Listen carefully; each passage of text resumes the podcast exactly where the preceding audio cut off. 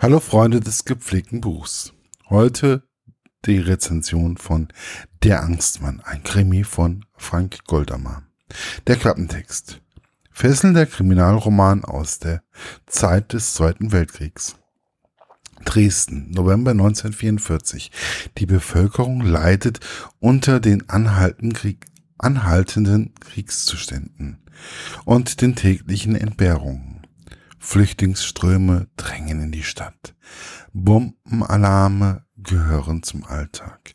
Da wird Kriminalinspektor Max Heller zu einer grausam zugerichteten Frauenleiche geholt. Schnell geht das Gerücht um, das war der Angstmann, der nachts durch die Gassen schleicht. Heller gibt nichts auf das Gerede. Inmitten der Wirren des letzten Kriegswinters macht er sich auf die Suche nach einem brutalen Frauenmörder. Nicht nur sein linientreuer Vorgesetzter Rudolf Klepp legt Heller dabei Hindernisse in den Weg. Als im Winter als im Februar vielmehr 1945 die Stadt in einem beispiellosen Bombenhagel den Erdboden gleichgemacht wird, hält man auch den Mörder vertut. Doch der Angstmann kehrt zurück. Meine persönliche Rezension. Man stelle sich einfach mal vor, es ist 1944 in Dresden.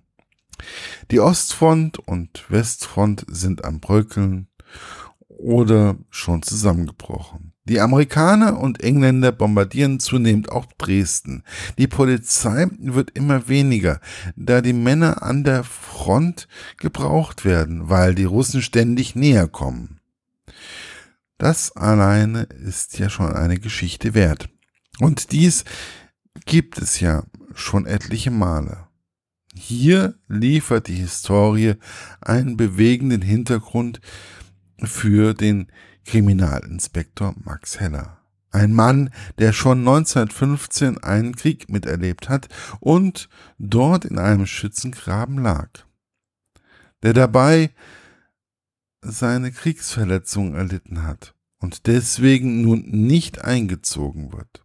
Der aber auch immer wieder an den Schützengraben denkt und an das Gas, welches in den Schützengraben hineingeweht und auch eindrang. Dies passiert aber immer wieder in kleinen Dosen. Es ist also nicht gerade so, dass man sagt, oh Gott, schon wieder ein Kriminalinspektor, der einen Schaden hat. Max Heller ist eher ein Kriminalkommissar von der über steigerten Gerechtigkeitsempfinden, der nicht in die NSDAP, SS oder SLA eingetreten ist, sondern der versucht, sich so im nationalistischen Deutschland durchzuschlagen. Ihm gegenüber steht ein Vorgesetzter, Rudolf Klepp. Einer, der noch immer an den Endsieg glaubt und dann doch in der Bombennacht am 13. Februar 1945 verschwindet. Genau während dieser Zeit macht der Angstmann die Straßen unsicher. Als wäre der Krieg nicht schon schlimm genug.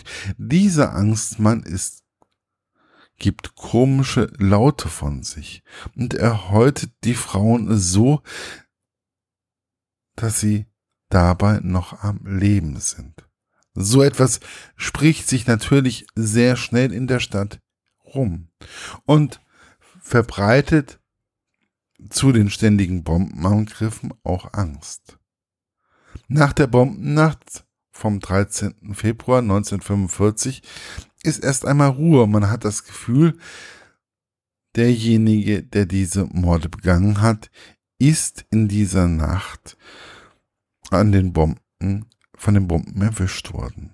Aber zum Kriegsende hin fängt er wieder an und es kommen mehrere Morde hinzu. Es ist ein Krimi, der einen mitreißt. Man bekommt unweigerlich ein Gefühl für das Leben in Dresden in der Zeit von 1944. Mai, also Dezember 1944 bis Mai 1945. Man riecht teilweise die Bomben, das Feuer und man spürt die Angst und die Probleme, welche es in Dresden zu dieser Zeit gegeben hat.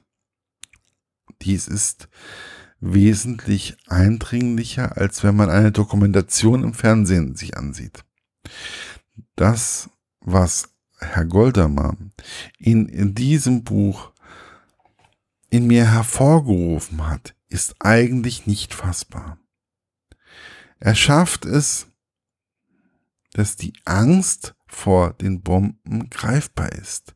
Es ist auch so, dass man versteht, warum der Angstmann Dresden in Atem hält, auch wenn man eigentlich andere Sorgen hat.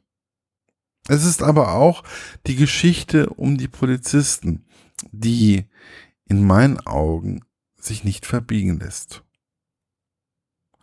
Weder von den Nazis lässt er sich was anhaben, noch von den Russen. Er bleibt seinem Empfinden und seiner Richtung treu. Er versucht aus dem Mangel, der auch bei der Polizei herrscht, das Beste zu machen, pflegt seine Freundschaften und passt auf die Menschen auf, die ihn umgeben, soweit er es kann. Sicher, er ist nicht perfekt, wer ist das schon? Er hat seine Ängste und die kommen immer wieder zutage. Genau so, wie er lieber einmal wegsieht, da er weiß, dass es ansonsten für ihn gefährlich wird. Aber gerade dies macht den Krimi so lesenswert, da man immer wieder das Gefühl hat, das ist doch ein normaler Mensch, kein Supermann, aber auch keiner, der sich verbiegen lässt. Die einzige Frage, welche ich mir nun seit Stunden stelle, ist, wer will der Autor, wie will der Autor diese Figur weiter auf Verbrecherjagd gehen lassen?